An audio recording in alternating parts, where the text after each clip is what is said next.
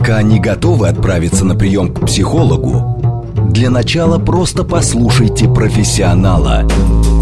Примерьте расхожие обстоятельства на свои, личные. Программа предназначена для лиц старше 16 лет. Личные обстоятельства. Добрый вечер, дорогие друзья. С вами Вероника Романова. Это программа «Личные обстоятельства», где все самое важное мы обсуждаем вместе. На календаре суббота, а значит, это время, которое можно посвятить э, тем делам и процессам, на которые не хватало ресурса в рабочие дни, то есть спорту, уборке, танцам, составлению нового бизнес-плана. Почему нет? А вот почему. Есть одна проблема. Совершенно ничего не хочется. Отсутствие энергии, и причем не зависит это уже от того, какой день на календаре, не хочется ни в выходной, ни в рабочий. Апатия. О ней сегодня поговорим, как ее побороть, э, это состояние безразличия к себе, к окружающим, к ситуации.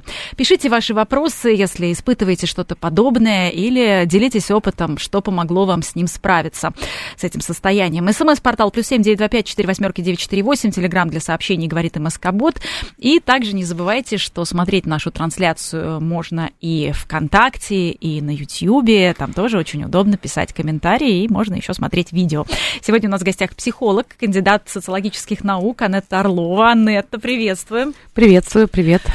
Тема апатии, я бы начала ее вот с какого вопроса. Все-таки лень и апатия. А, их часто путают. Это одно и то же или нет? А, нет, конечно, это не одно и то же, а, потому что апатия это определенное состояние нашей психики. Она может быть а, обусловлена разными причинами.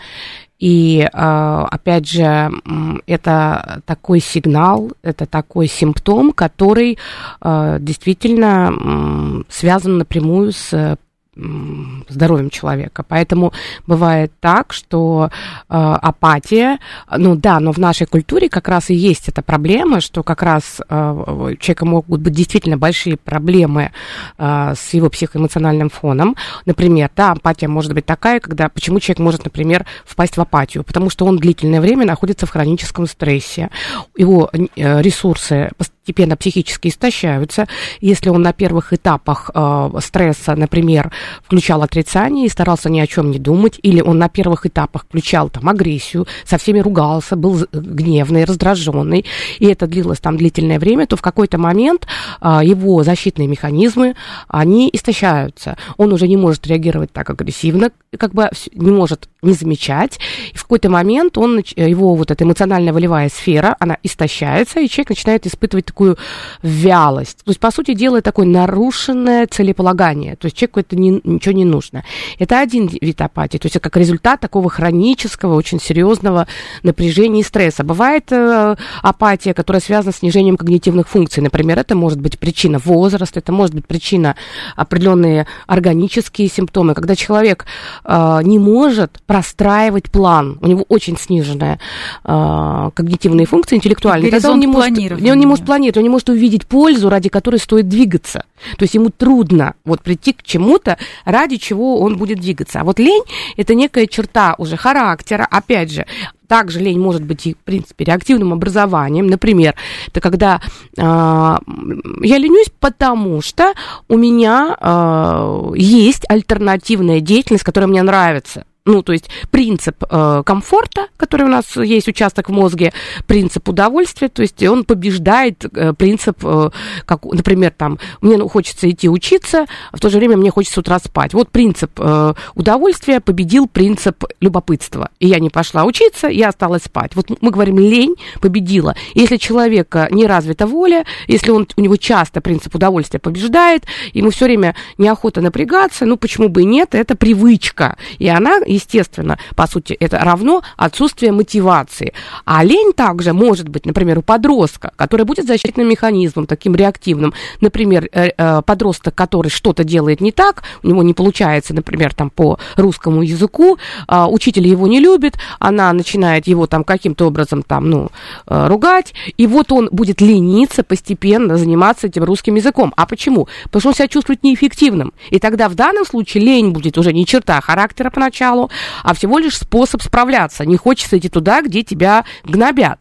Но если родители не помогут, если э, дальше эта ситуация распространится еще на какой-то предмет, то постепенно привычка лениться, она выработается. И мы можем получить ленивого человека, но он не апатичный. Он просто вот такой выбор совершает. То есть получается, что апатия это не только проблемы с целеполаганием, но еще и а, определенное эмоциональное состояние, когда ты не можешь так же ярко реагировать, э, как, например, в начале стрессовой ситуации, когда она возникла. А, апатия вообще очень существенная такая история, потому что э, есть несколько, опять же, видов апатии. Бывает такая пассивная форма, и она сразу видна. Вот человек лежит, э, глаза в одну точку, он ничего не хочет, у него абсолютная вялость, у него сниженный аппетит, у него нарушился сон, и э, как бы смотрят на него и понимают, этому человеку нужна помощь. И это не, уже не про эфир на радио, это надо э, быстренько обращаться к психотерапевту, это даже не всегда про психолога, это про психотерапевта, это про коррекцию, потому что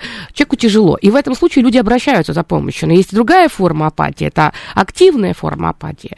То есть так же, как есть понятие улыбающейся депрессии, когда человек выглядит дружелюбным, человек выглядит общительным, то и на первый план э, не выходит его нежелание контактировать с другими людьми, но ему все через силу, все через огромную силу, но он себя заставляет, он делает, но в какой-то момент у него очень такие резкие колебания настроения.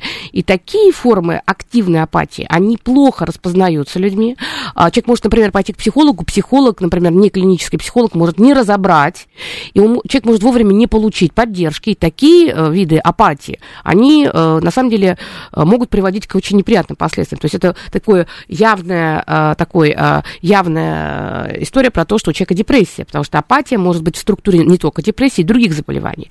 А бывает апатия, это усталость и изношенность, и это будет напрямую связано с длительным хроническим стрессом. Вот сейчас актуальнее всего у нас стоит этот вид апатии. Его сейчас стало много. А еще а, в нашем чате очень много вопросов про сезонную апатию. Вот, например, начиная с осени, а, почему усиливается апатия?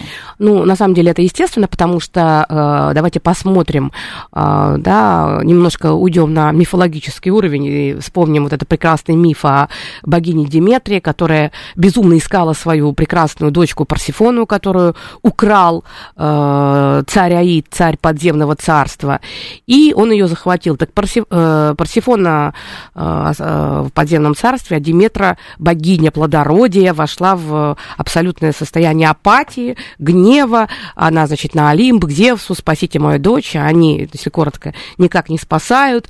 И, в общем-то, так уже обиделась Диметра, что она вошла в такую апатию, что полгода, она, она очень долго искала свою дочь, все-таки она заставила, чтобы дочку ей Аид вернул, но когда дочка вернулась, вдруг она видит, что дочка потом хочет уйти обратно к своему мужу. Оказывается, она съела вот эти гранатовые зерна. Вот у нас был фильм про лабиринт фавны. Там очень интересно показано, как главная героиня Офелия съедает это вот гранатовые зерна. Так вот, она съела эти гранатовые зерна, запретный плод. И оказывается, после этого она привязана стала к Аиду. И она стала уходить. Она полгода жила с матерью, Диметр договорилась с богами, а полгода она жила с Аидом. Так вот, каждый раз, когда уходила дочка к, к Аиду, а это входило в апатию Диметра, переставала плодоносить, переставала все расти, появлялась груз, печаль, поэтому это нормальный жизненный процесс. Я сейчас на примере э, как бы мифа дала вам так более системно посмотреть со стороны, так с интересом, да, э, пусть наши внутренние дети порадуются, когда мы про миф вспомнили, но по сути дела природа, да, цикл природы, мы действительно входим в некое такое немножко сонное состояние. Поэтому как раз раз э, осенняя апатия, это уже не какая-то не э, апатия э, клиническая, болезненная, это такое время, когда мы перестраиваемся. Мы немножко, немножко перест... аккумулируем я, наши ресурсы. Я еще, знаете, что подумала, мне сейчас пришло в голову, что весна это время экстравертности, то есть мы входим в экстравертный такой полюс, и мы движемся к людям. А вот на, давайте посмотрим, что сентябрь, возможно, в какой-то степени а, это некое переключение временно на интровертность, которое потом опять все равно, мы опять потом идем в работу, работу, в дела. Но вот какой-то переход от этого солнца, когда ты открыт этому миру, к моменту, когда ты закрываешься, то есть это переход, э, время великой интроверсии.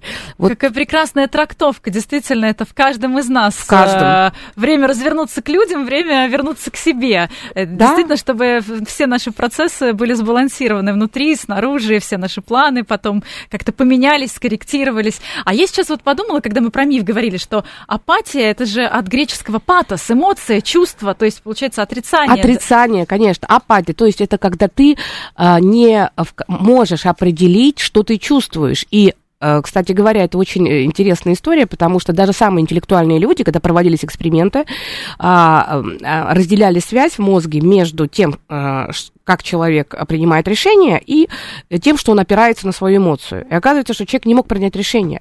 Логически он мог любую ситуацию определить последствия. Например, иду налево, там вот дуб стоит, иду направо, там тополь, иду прямо, там у меня город. Он мог правильно определить, как будут последствия. Но представляешь, он не мог выбрать, потому что он не понимал, дуб, город или тополь, что же а хорошо. Что выбор, это так сложно, это такое усилие волевое. А, эмоциональное. Нет, выбор, когда мы говорим про волевое усилие, почему говорят эмоционально-волевая сфера? Потому что выбор это сначала эмоции, который... А, а дальше мы уже сознательно, используя префронтальную кору, мы используем вот эта связка между нашими эмоциями и волей. И тогда То есть мы... сначала мы чего-то хотим, а потом думаем... А... Да. Или не хотим, но понимаем, что надо встать и идти, например. И вот как раз нарушенность эмоционально-волевой сферы приводит к тому, что человек может не иметь контакта со своими чувствами и не иметь возможности опираться на свою волю. И это одно из проявлений депрессивных состояний. А, также э, наши слушатели, э, да и зрители э, на YouTube, например, подключаются и спрашивают, подруга переболела ковидом и сильно изменился характер, начала видеть очень много негатива, попытки найти позитив ни к чему не, не приводят. Действительно ли есть связь между ковидом, последствиями и апатией? Ну, я, конечно, не доктор, поэтому я всегда очень аккуратно, да, там, где это не моя, не территория такой моей компетенции, но если все-таки так общими такими, э, может быть, штрихами, то действительно врачи говорят, то есть так будем говорить, опери, будем опираться на экспертов. Э, медицинские исследования, а врачи говорят о том, что действительно постковидный синдром, он отличается сниженным настроением, он отличается высокой тревожностью, он отличается колебаниями настроения, нарушением сна, и это совершеннейшая правда. И более того, но что плюсом является? Плюсом э, что несмотря на то, что во время ковида, тяжелой формы, вот когда была дельта штамм, а, это очень страшная форма, я сама очень тяжело переболела, и у меня были психические последствия после. То есть э, пару месяцев я после выписки уже из реанимации, там спала, уже после этого два месяца я восстанавливала психический фон. У меня были внезапные, очень сильные тревожные состояния. Но и в тот момент я перелопатила, конечно, массу материала, как, потому что я поняла, что мне надо саму себя лечить в силу того, что это еще не исследовано. И как раз очень интересные были там э, исследования, что э, нельзя расстраиваться, есть надежда, потому что даже у тех людей, которые умирали от ковида, и было самое тяжелое поражение мозга, все равно у них не было, э, ой, поражение легких, у них не было необратимых поражений мозга. Это все равно получается вот те самые, несмотря на то, что у нас пропадал э, запах, у нас было нарушение, да, несмотря на это, все эти нарушения, они Обратимы. обратимыми. Но так как на фоне очень высокого э, воспаления интерлейкин сильно повышался, то очень многие люди, которые до этого принимали э, специальные препараты для повышения настроения, а вот именно в этот период у них повысилась резистентность. Поэтому те люди, у которых когда-то были психологические проблемы, они принимали лекарства, они сильно э, столкнулись с тем, что прежние лекарства не помогают.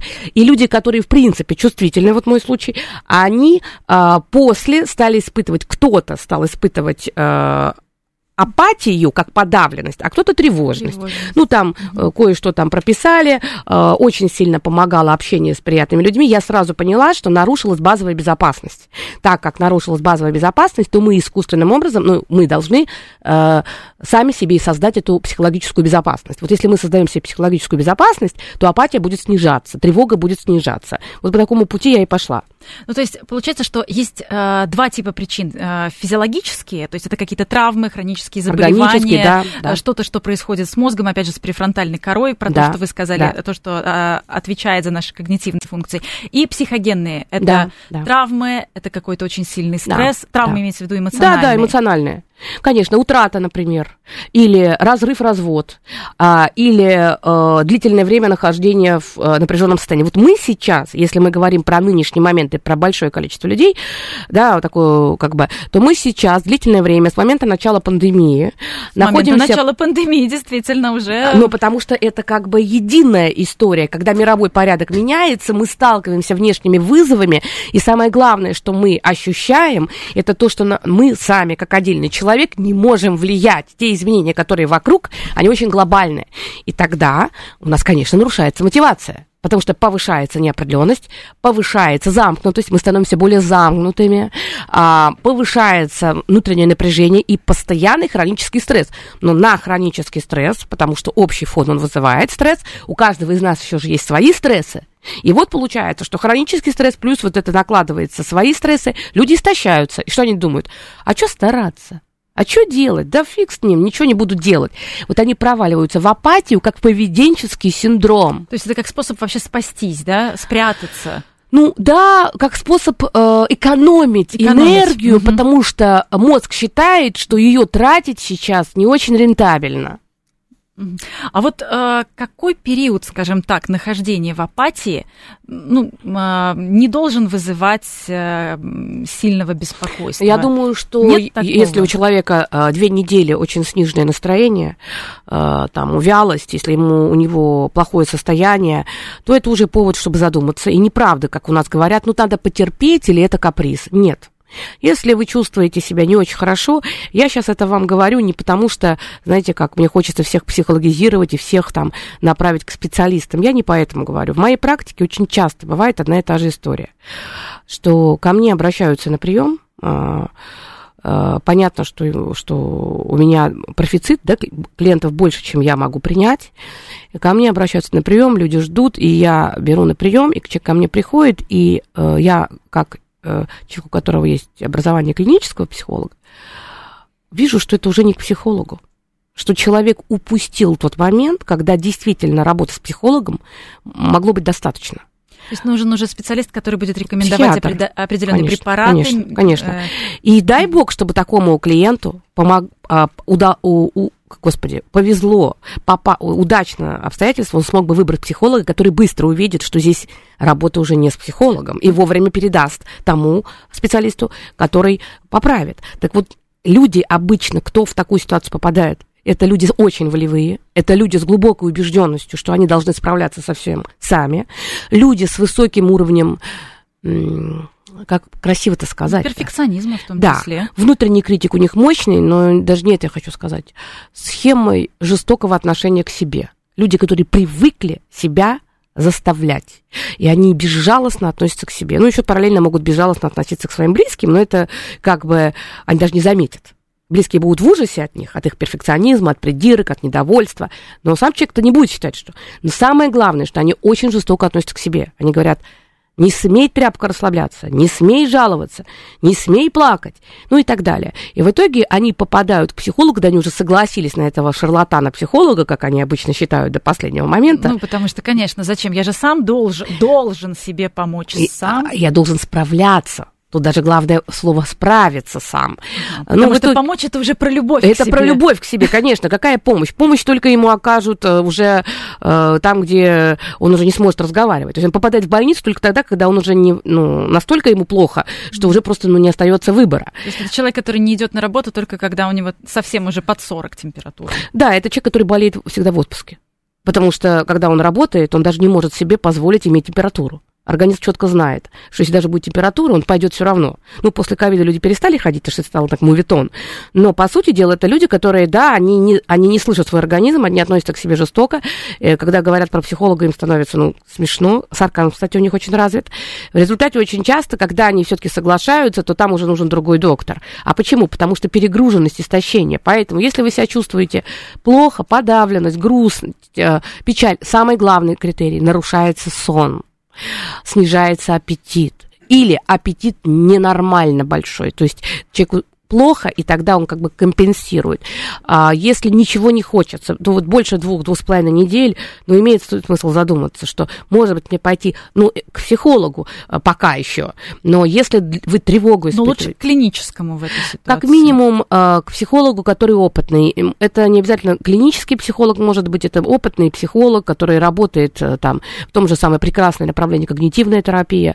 То есть, если у человека не глубокие проблемы, если у него, например, проблемы с неправильной неправильная обработка информации, если у него проблемы с тем, что он немножко истощился, что, может быть, мышление его провалилось в негатив, потому что он перечитал всего, чего ему не надо было перечитывать, то когнитивный психолог отлично ему поможет. Супер. И ему никто не понадобится. По-разному может быть. А все-таки для тех, кто э, по каким-то причинам не может себе, по тем, которые мы обсуждали, не может себе позволить пойти к психологу, например, да, ну, либо э, финансовая история, да. хотя можно найти и э, тех ну, психологов, есть, которые... есть у нас в Москве, например, есть, извините, бесплатная Бесплатно, служба, да. да, да, и где работают хорошие психологи. Тут скорее, когда ты сам себе запрещаешь, угу, тем да. не менее, может ли апатия пройти самостоятельно? Конечно. Конечно, и более того, мы можем влиять на это. То есть а, первое, что мы должны понять, что апатия – это некая реакция, когда мы считаем, что все зря. Это первый возможный вариант, если мы сейчас не говорим про медицинскую апатию. Второй момент. Апатия может возникать, когда у нас возник конфликт интересов, то есть конфликт мотивов. То есть когда мы себе сказали, что мы должны что-то делать, но то, что мы должны делать, это нам мы себе так сказали. Не нравится. А нам не нравится. Более того, если нам кто-то говорит, что это мы должны делать, а мы чувствуем, что, а, результат непонятен, выгода моя непонятна, а, и тогда человек говорит, э, он как бы соглашается, потому что у него нет выбора но это у него включается внутренний отток ресурсов, внутреннее сопротивление, тогда надо разбираться. Ты не хочешь, потому что действительно не надо. Или, например, а, когда тебе дают задание а, там, не знаю, там, женщина возраста твоей мамы тебя колбасит. Или когда тебе дает задание женщина твоего возраста, которая твоя начальница, тебя вызывает жуткая зависть, и ты не можешь ее выполнить. Тогда, а, поняв, что является причиной, что я отвергаю вот эту задачу, я отвергаю задачу ли, или я отвергаю человека, который мне ее дает. Так, потому что пассивная такая агрессия, она будет приводить к апатии. Э, то есть, когда много апатии, ищите, как вы гневаетесь и на кого вы гневаетесь. Потому что если я много гневаюсь, но при этом у меня схема э, такая, э, одобрение высокое, я нуждаюсь в одобрении. Если я очень много внутри гневаюсь, людей не люблю, они все сволочи, гады, кто еще-нибудь еще там, но при этом э, я хочу быть хорошей, я буду всем улыбаться, я буду мило-мило так мимимишничать. Вот это э, конфликт, конечно. Да, то в итоге, конечно, а, мой гнев, куда он развернется? Ну, понятно, что сначала покусать себе губы, потом, значит, себе подковыривать эти заусенцы, ну, а потом это кто-то будет так делать, да? А кто-то просто войдет в апатию. Почему? Потому что гнева так много, чтобы не срываться, а он боится срываться. Слава богу, что апатия – защитный механизм от гнева. И тоже надо понять, да, что происходит внутри. Почему я, я, что меня так раздражает? Опять же, апатия может быть, э, да, и тогда можно увидеть, что, ага, я гневаюсь, тогда я могу выразить этот гнев. Ну, например, я могу просто себе взять э, простую подушечку, вот я бешусь. Сейчас очень, кстати, многие люди гневаются. Почему? Потому что весь мир находится в конфронтации. Очень сильное напряжение. Да. Агрессия, агрессия, уровень агрессии, такое ощущение, что вырос действительно по всему миру. А он захватил все. Сначала мы э, имели нарциссическую культуру по всему миру, где нужно было хвастаться, хвастаться и культ успеха. А потом мы, э, невероятно вырос уровень эгоизма за счет этого. А, ну, а теперь все нарциссические ценности провалились, они никому сейчас не нужны, а, потому что все, все провалились в такой архетип противостояния. И тогда тенево, тени, э, коллективная тень мировая, очень много агрессии, и тогда каждый отдельный человек, он сталкивается с тем, что бессознательное, каждое наше собственное нас атакует, и коллективно атакует. Поэтому мы кто-то начинает сильно бояться бессознательно, а кто-то начинает сильно злиться. Так вот, апатия может нас очень сильно э, корректировать, защищать, чтобы мы не совершали социально неодобряемых действий. Поэтому мы такие начинаем быть апатичными. А почему? Потому что много злости подушечку себе взять, такую чистенькую, красивенькую сделать, и как только хочешь позлиться. Идешь и начинаешь кусать подушечку, и вот так вот прямо зажимать максимально свои челюсти. Вдох, кусаете, кусаете, кусаете прямо вот-вот-вот-вот. Потом выдох. Но считаем до пяти. Пока вдох сделали, до пяти считаем. Сильно напрягается, сильно напрягается наша такая челюсть. А потом расслабились. Пять-шесть раз так сделали, и вдруг почувствовали, что, господи, зажим-то в челюстях-то меньше. То получается, что в подушку можно не только плакать, но и кусать. Конечно, потому что мы сжимаем челюсти, когда гневаемся, но не можем выразить. И тогда вот этот мышечный зажим, он постепенно... А у таких людей, кстати говоря, очень часто суставы, проблемы с суставами челюстными. Потрясающе. Заодно еще эту проблему можем решить. А сегодня говорим о том, как победить апатию. В гостях у нас Анетта Орлова. Продолжим сразу после новостей. Пока не готовы отправиться на прием к психологу, для начала просто послушайте профессионала. Примерьте расхожие обстоятельства на свои, личные. Еще раз добрый вечер, дорогие друзья. Мы приветствуем всех, кто, возможно, к нам только что присоединился. С вами Вероника Романова и программа «Личные обстоятельства». Сегодня мы обсуждаем апатию и как с ней бороться. Пишите ваши вопросы или делитесь опытом, что вам помогло. Плюс семь девять два пять четыре восьмерки девять четыре восемь СМС. Телеграмм для ваших сообщений говорит МСК-бот. Читаем ваши комментарии. Не забывайте, что трансляцию можно нашу не только слушать, но и смотреть, например, на Ютубе или ВКонтакте в нашей группе. Там тоже очень очень удобно писать комментарии. Отвечает на ваши вопросы сегодня клинический психолог, кандидат социологических наук Анетта Орлова. Анетта, еще раз приветствуем. Вот мы начали говорить о том, что бывает внутренний конфликт, когда ты не понимаешь, зачем ты что-то делаешь, а с другой стороны, бывают ведь ситуации, и сейчас э, такая ситуация, когда приходится очень много делать. То есть объем задач, которые стоят перед человеком, они, ну, просто воронкой разрастаются. И вроде бы вот сейчас надо как раз действовать, и вроде даже понятно для чего, а, для улучшения своего благосостояния, для заботы о своей семье, нужно максимально работать, стремиться. А вот раз и апатия. Правильно, потому что делать надо много, и это все понимают, но очень высокий, высокий как сказать, слово-то не могу подобрать, процент, не процент, но очень, высокий, э, очень активен критерий неопределенности. Mm-hmm. То есть, э, несмотря на то, что все мы понимаем, что надо много всего делать, во-первых, очень многие люди много что делали и получили негативный результат. То есть, грубо говоря, делали, делали, делали, а, и вдруг раз, и то, что они делали, обнуляется. Обстоятельства Очень... изменились. Конечно, обсто... в мировом формате изменились. Мы не можем на это влиять. Это мировые изменения, которые а, нужно пережить. Но те люди, а, значит, а, вот тоже интересно, кто, кто больше всего в зоне риска по апатии? Первое, это, а, естественно, люди, которые вообще привыкли во всем видеть плохое, то есть пессимисты, то есть такое пессимистичное мышление. Знаете, как вот если Э, возьмем там э, разных философов, например, господин Шопенгауэр, да, он же вечно был в депрессии, то есть он смотрел на мир очень пессимистично, и, и эти его, э, ну, почему? Потому что это был человек, который жил один, никого не любил, никто не любил его, это он там уже совсем там, уже в конце жизни там встретил какую-то там женщину, и вот он бесконечно продуцировал, он потрясающий, умнейший человек, который бесконечно продуцировал историю о том, значит, какой вообще весь мир, все предрешено, и вот это вот о мировой воле, о мировой душе, все предрешено за нас. В то же время, как, например, Гегель, который они же одновременно преподавали в университете, Гегель и Шопенгауэр преподавали в университете одновременно и вели один и тот же курс. Только Гегелю была большая очередь на, э, на лекции, а у Шопенгауэра было плохо. Вот когда Гегель э, умер от чехотки, Шопенгауэр очень обрадовался, потому что у него была надежда, что к нему будут ходить. Ничего подобного, к нему так и не ходили. При том, что он был такой умный, зато его обожал Вагнер. А, сами зна- сама знаешь, что Вагнер это вообще отдельная тема. Так вот, э, получается, что пессимисты, да, вот сейчас они просто расцветают буйным цветом, потому что, да, вот эта их идея о том, что от нас ничего не зависит, что все плохо, что все делать бесполезно, все это такое, они прямо сейчас вот просто чувствуют, что наконец-то их время. А, второй важный момент. Вот это первый, кто поддаются. Второй момент – эгоисты. Эгоисты тоже в зоне сильного риска. Почему? Потому что они как бы жили в этой вот э, истории в этой нарциссической. Них, э, Конечно. Очень комфортно. И самое главное, что этот культ потребления, культ накопления, ты то, что ты имеешь, больше, больше, больше. Я последнее время, вот последние годы, да, это я говорила у себя и в эфирах в социальных сетях, тогда это не принималось моей аудитории, они говорили, что они хотят легкой жизни, а я им рассказываю про то, что жизнь, она не такая легкая. Я говорю, жизнь разная, мы должны научиться, что жизнь разная. Она не тяжелая, она не нелегкая, она разная, и мы должны давать разные поведенческие стратегии. То они говорили, нет, мы хотим, чтобы э, психолог нас научил жить, чтобы было только легко. Я говорю, так не бывает.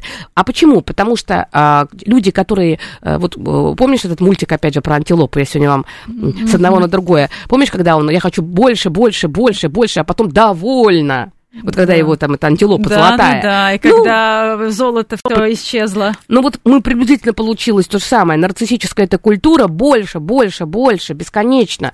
Еще луки, еще образы, еще машины, еще там, не знаю, отдыхи. Больше, мне нужно больше, чтобы я себя чувствовал человеком. И вдруг все начинает рассыпаться. И это становится тяжело. Так вот люди, которые зациклены исключительно на материальных благах, люди, скажем так, не стремящиеся к духовному развитию, люди зацикленные бесконечному э, получению получению большого количества внешних, экстравертных ощущений для них сейчас очень тяжело. Почему? Потому что сейчас опять же время интроверсии. Каждый должен обернуться внутрь себя, они так не умеют, им а трудно. Там? А что там? А что я нажил там? Да, да. Что у меня осталось? Трудно, понимаешь? Трудно. Вот хвастаться с каждой вечеринки, там выставлять что-то. Бескон... Вот это им трудно. И третья категория, это, конечно, э, люди, которые, в принципе, чувствуют себя по жизни зависимыми. Они, э, сталкиваясь с вызовами, пугаются. В их жизни просто было так много, что за них принимались решения, их не видели, с ними не считались. И сейчас, когда внешняя среда нас заставляет с этим столкнуться, они настолько в это проваливаются, им страшно. И это тоже трудно. Ну и, наверное, надо добавить по справедливости, э, согласись, что сейчас ты вкладываешь очень много, но ты, а, получаешь меньше, чем ты получал когда-то, и, и неопределенность очень высокая. Вот мне понравилась, да, вот эта мысль, конечно, про неопределенность, что даже когда ты все э, логически можешь объяснить, зачем, почему, куда, э, раньше нас не пугало увеличение количества задач, э, увеличение э, именно э, этой нагрузки, которая на нас ложится, то сейчас действительно вот этот фактор неопределенности, который может вмешаться, он как-то незримо присутствует, и даже если ты абсолютно уверен в своих действиях, даже если они абсолютно логичны и простроены, все равно есть ощущение, а, а вдруг все вот это теперь тоже не понадобится. А, да, и давай тогда посмотрим на культурную травму, которая сейчас происходит, культурный разлом по сути дела, большой, потому что мне слышится, я как бы то, что я э, со своей стороны, да, могу увидеть, что э, вот эта вот отмена э, русской культуры, она ведь приводит к тому, что тотально, э, да, люди, которые ассоциируются с Россией, не обязательно это русские люди, все же мы находимся еще в травме отвержения, когда нам пытаются навязать, что нас не любят. И вот это вот навязывание травмы отвержения, она будет очень сильно активироваться у людей, у которых было в детстве отвержение, у которых была травма отвержения. Они, конечно, в такие моменты, вот точно э, главная ошибка таких людей, что они начинают слушать тех, кто их отвергает. Вот тут вместо того, чтобы бежать это вот от тот, тот сам, та самая история, которую мы обсуждали с соцсетями. Будет да. 500 положительных да. комментариев, но будет один хейтер, и вот человек с таким типом, вот с этой травмой отвержения зацепится именно за этот хейтер. Он будет искать все каналы, но он обязательно найдет там, где его будут отвергать, и он будет именно на него подписан, читать и везде разносить. И вот этот культурный разлом, он, во-первых, дает вот это состояние очень сильной еще теневой агрессии, потому что есть вот эти постоянная тема базовой безопасности базовая безопасность, это страшно. Поэтому как бы я не решала свои, грубо говоря, зоосоциальные потребности, зоосоциальная потребность это в лидерстве, там, э, это потребность там, в друзьях, там, потребность в реализации. Ну, человек это все-таки млекопитающее. Вот я к тебе хожу, это, понимаешь, поход к тебе ведь это не входит в витальные потребности. Я, кстати говоря, в вашем доме тут живу. То есть мы, мы в одном доме. И как бы я прихожу к вам, и мне сын говорит, ой, как хорошо, ты идешь. Я говорю, тут сам Левитан. Вот, я иду говорить Москва. Вообще, что круче может быть? Так вот, я к вам иду, я, это моя не базовая потребность. Я иду, потому что я хочу проявиться, потому что я хочу людям передать что-то. Я хочу там тебя увидеть, я хочу поделиться. Но, согласись, это тогда, когда нет э, базового страха. А нам все время сейчас говорят, базовый страх есть, всяко может быть. Ну, с ковида ведь началось базовый Естественно, базовый конечно, базовый страх начался с ковида, потому что если ты выходишь э, в люди, то ты можешь э, как бы пострадать. И, кстати говоря, ведь э, вот эти ограничения были верными, когда вот эти жесткие были ограничения, я помню, как, э, значит, э, все говорили, вот, это что такое, а я прям вот, мне сказали сидеть, я буду сидеть, я вообще послушная, вот, так, вот такой психотип у меня. И э, когда я попала уже в больницу, я заболела, получается, от начала, я в 21 году, осенью, через, получается, полтора года от начала. И мой реаниматолог мне сказал, ваше счастье, что вы болеете в последнюю волну. Ну, предпоследнюю. Потому что, потому что вот люди с вашей кровью, с вашей проблемами, они тогда умирали. А сейчас мы их можем лечить, мы знаем, что делать. Переливание, и так далее. И экспертиза вот, Экспертиза. И я подумала, боже мой, а если бы я тогда говорила, нет, я не буду сидеть, я не буду, буду подделывать себе эти какие-нибудь там документики, э, QR, ну, когда вот ходить, я выполняла все. И когда мне это сказал этот доктор, я вышла, говорю, господи, вот явный пример, что когда э, о тебе проявляют заботу, не надо ее отвергать, надо делать так, тебе говорят. Вот я это на всю жизнь запомнила. У нас очень много э, комментариев с благодарностью, Анетта, за Ой, этот эфир и за то, что действительно делитесь и своим опытом, и э, знаниями, э, и, и энергией своей, главной, и жизнелюбием.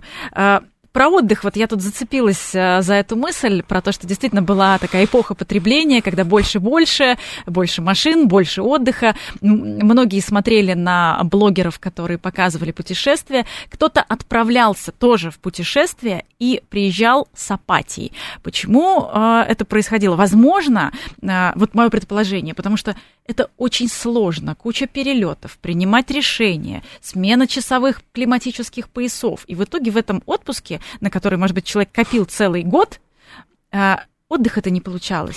Я думаю, что здесь проблема как раз в том, что когда та аудитория, которая бесконечно следит за блогерами, которые показывают красивую жизнь, а, они очень подвержены такому детскому защитному механизму, который называется примитивная идеализация.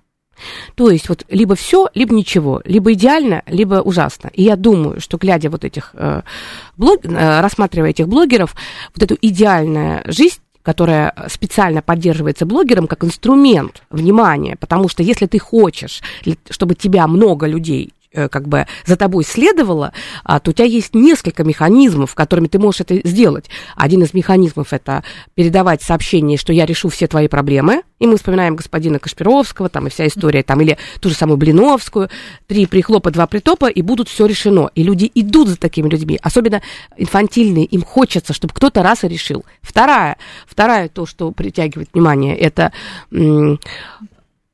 я так никогда не смогу. То есть я тебе покажу, как ты никогда так не сможешь. Mm-hmm. Вот я пойду разденусь и буду прыгать голым. А ты никогда так не сможешь. Но ты будешь на меня смотреть.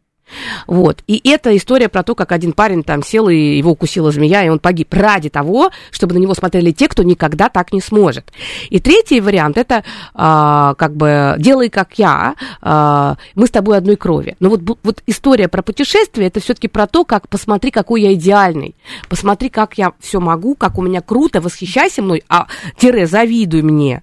И это людей завораживает, потому что действительно эту красивую картинку смотришь бесконечно. Я хочу тебе сказать, что я тоже подписана, например, на одну девушку, она подходит такая красивенькая, и она такая раз, Аня ее зовут, Каюк, по-моему, или не, неважно, она раз так поднимает ногу, у нее очень длинные ноги, и она поднимает ногу и закрывает багажник, она нажимает да, огонь. Я видел, да, и да, я да. вот все время на нее смотрю, понимаешь? Mm-hmm. То есть, э, как бы, вот она, пожалуйста, показывает, как вы никогда не сможете сделать, и вот ты подвисаешь, понимаешь? Но э, проблема в том, что они идеализируют, а блогеры же нарезкой снимают. Они же должны показать, как идеально, или кто это будет смотреть. И человека есть картинка идеальности, он туда едет. Да. А там тяжелая а, блогерская а... работа. Тяжелее работы блогера мне лично трудно представить, что это самое сложное, когда тебя вся семья должна пахать на то бесконечно, чтобы выдавать новый контент прожорливым да. твоим зрителям, потому что эпоха цифрового контента, контент обесценивается. Я с удовольствием читаю, Аннет, ваш блог. Спасибо. А, но я сейчас вот еще о чем подумала. Ведь а, есть такой комплекс вины, тоже с ковида э, это все началось и продолжается, когда ты не можешь э, в тех же соцсетях радоваться и позволять себе радоваться. У тебя комплекс вины, что вот сейчас не время. Сейчас ты не можешь э, просто отмечать день рождения, ты не можешь это показывать, ты, ты не можешь показывать, что у тебя относительно все вроде бы так же, как было. Да, так. Ну, и, и вот, вот это ведет к апатии, когда у тебя даже нет, э, скажем, стимула показать, что даже себе разрешить радоваться. Ну, наверное, это такое сложное очень. А, это, этот вопрос у меня нет ответа а, до конца. Это вопрос духовного такого, наверное, подхода. А, смотри, вот я ездила в Оптину пустынь а, недавно. У меня ушел из жизни папа, и, естественно, там вот псалтырь надо заказывать, и я поехала в Оптину пустынь, э, ну, в паломническую на два дня поездку. И когда вот я там была, там батюшка, он собирает вот этих своих э, селян, и они, значит, сидят, пьют чай, пьют кофе, э, ну, что-то вкусненькое, рассуждают. И ты знаешь, вот э, такая благость от э, людей, и они как бы радуются, они такие все радостные, у них такие светлые лица – но они не хвастаются. Они просто рады, что есть... Да, и там сидят люди, у которых говорят, вот у меня мужа мобилизовали, он ей объясняет там что-то. Другая говорит, а я боюсь. Третий, третий говорит, а я вот сам иду. Кто-то говорит там, а я вот работаю. То есть делятся люди проблемами. Но а, как бы так он... Как-то вот я слушала, я думала, вот они как-то еще сохраняют при этом радость. Для меня это сложно. И я вот приехала, я думаю, а как я себя веду? Ты знаешь, мне, у меня вина есть. У меня вина выжившего, но я в свое время участвовала, я была заложником в свое время в военных событиях, мне было было 12 лет. И я могу сказать, что э, мне трудно. Я честно, я как бы пересилила, вот было мероприятие, я пошла и даже выложила фоточку, которая мне очень сильно понравилась себе. У меня, а, значит, победила потребность показать себя красивой, победила вот это вот мое чувство вины того человека за то, что у кого-то сейчас трудно. Мне трудно сейчас радоваться, когда, например, я знаю, что кто-то сидит на передовой. Мне трудно радоваться и выставлять это, зная, что у кого-то муж должен пойти служить. Я в это время смотрю, что все-таки э, мой муж не, не служит, и я, ну, я, мне кажется, это про человечность, про какое-то милосердие, про эмоциональный интеллект, про то, что меня... Э, я не... Раньше, раньше я как-то удивлялась, особенно при пандемии, когда вот, знаешь, как блогеры начинают продолжать выкладывать вот эти вот луки. То в одном, то в другом, то в третьем. И думаешь прямо, ну, надо вот нарядить в форму военную. Э, ну, чтобы вот, вот это вот рекламировали. А я так смотрю, думаю, ну куда сейчас? А потом я подумала, нет, ты зря, Нета, вот посмотри, они просто так защищаются, у них детские механизмы защиты, они отрицают контекст. Но, как говорил великий Виктор Франкл, первым погибали те, а, первый, он же прошел вот этот плен, он прошел, он говорил, первый, э, первыми погибали те, кто вообще э, отрицал то, что, по-моему, происходит, да, первыми они погибали. А вторыми это те, кто считал, что это быстро закончится. Потому что ресурсы психики не распределял правильно.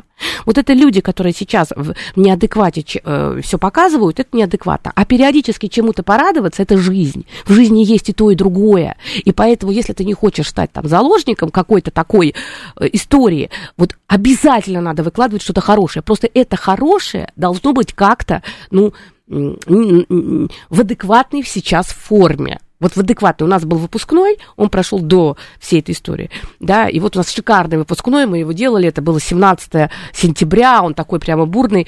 И когда все случилось, мы где-то месяц не давали. Мне все говорят, надо, это актуальность теряет. Я говорю, я сейчас не могу. Почему? Потому что мы же там все радуемся. И никому не объяснить, что все это было до, что это люди год у меня учились, год прошли программу, у них результаты, они пришли меня поздравлять, там море людей. И, естественно, что мне хочется поделиться. Я говорю, поймите, простые люди, которые читают, они не поймут. Они скажут, что это за психолог, который не в контексте событий. Я говорю, и вот только-только мы там дали, но самый прикол, минимум лайков. Минимум лайков, потому что я была права.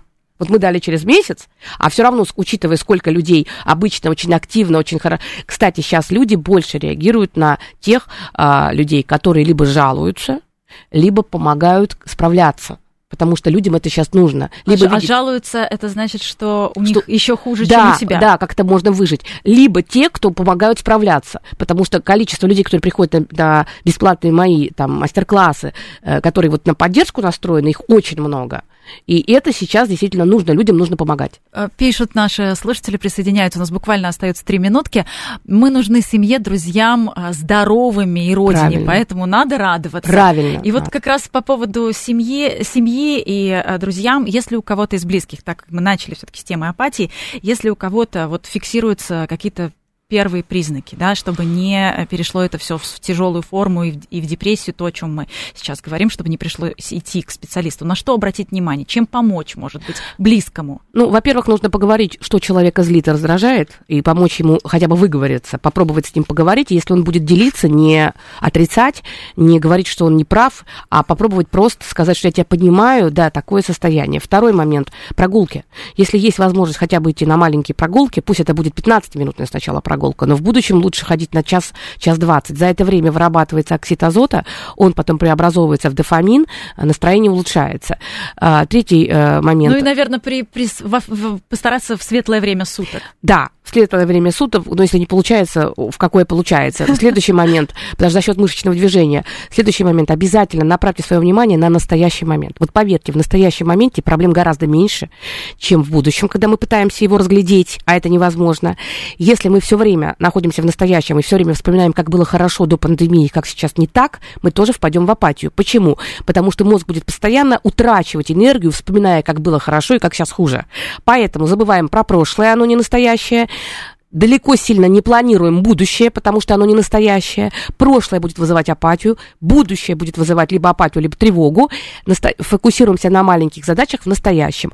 Очень хорошо обнимашки, очень хорошо с животными э, домашними, очень хорошо. Ни в коем случае не садиться на жесткие диеты. Почему? Потому что если сейчас ограничивать себя, если даже чуть-чуть там вес пошел вверх, не страшно, потом вы все вернете. Почему? Потому что если мы делаем большие перерывы в еде, если мы добавляем стресса и э, как бы лишаем себя комфортной еды, то наш организм начинает это воспринимать как угрозу жизни, учитывая, что общий контекст тревожный, может повышаться тревога. Поэтому э, как бы э, баланс такой, каждые там 3-4 часа что-то поесть, чтобы не было вот этих интервальные тяжелые голодания, э, они могут вызывать у человека еще дополнительный стресс. Ну и, конечно, следим за сном. Я вот э, запомнила, что это одна из главных, э, один, один из главных звоночков. А, проблема в том, что со сном э, следить очень важно, а вот влиять на него сложно. Поэтому, если вы пойдете гулять до сна, если вы до сна... А, еще одно прикольное упражнение дам сейчас, еще есть 30 секунд. Да, вот как раз. Да, да, вот вдох делаем, а, да, и вот когда на вдох сделали, глазки закрыли и растопырили изо всех сил пальчики ног. Это техника Марка Сандомирского. То есть пальчики ног, как в детстве мы топырили пальчики в разные стороны. Удерживаем на вдохе и считаем до пяти, раз, два, три, четыре, пять, и выдыхаем. И так делаем пять раз. То есть сделали вдох, растопырили пальчики на вдохе, удерживаем вдох, удерживаем напряжение в пальчиках, потом расслабили. Пять-шесть раз так делаете и чувствуете, как вы немножко провалитесь в детское состояние, такое стопы становятся теплыми, ощущение такое расслабления. И это, кстати говоря, хорошо помогает заснуть. Анетта, благодарю. Очень много сообщений э, с благодарностью за такой терапевтический эфир. Сегодня у нас в гостях была клинический психолог, кандидат социологических наук Анетта Орлова. Говорили о том, как победить апатию. Мне кажется, победим. Точно победим. Личные обстоятельства. До встречи через неделю.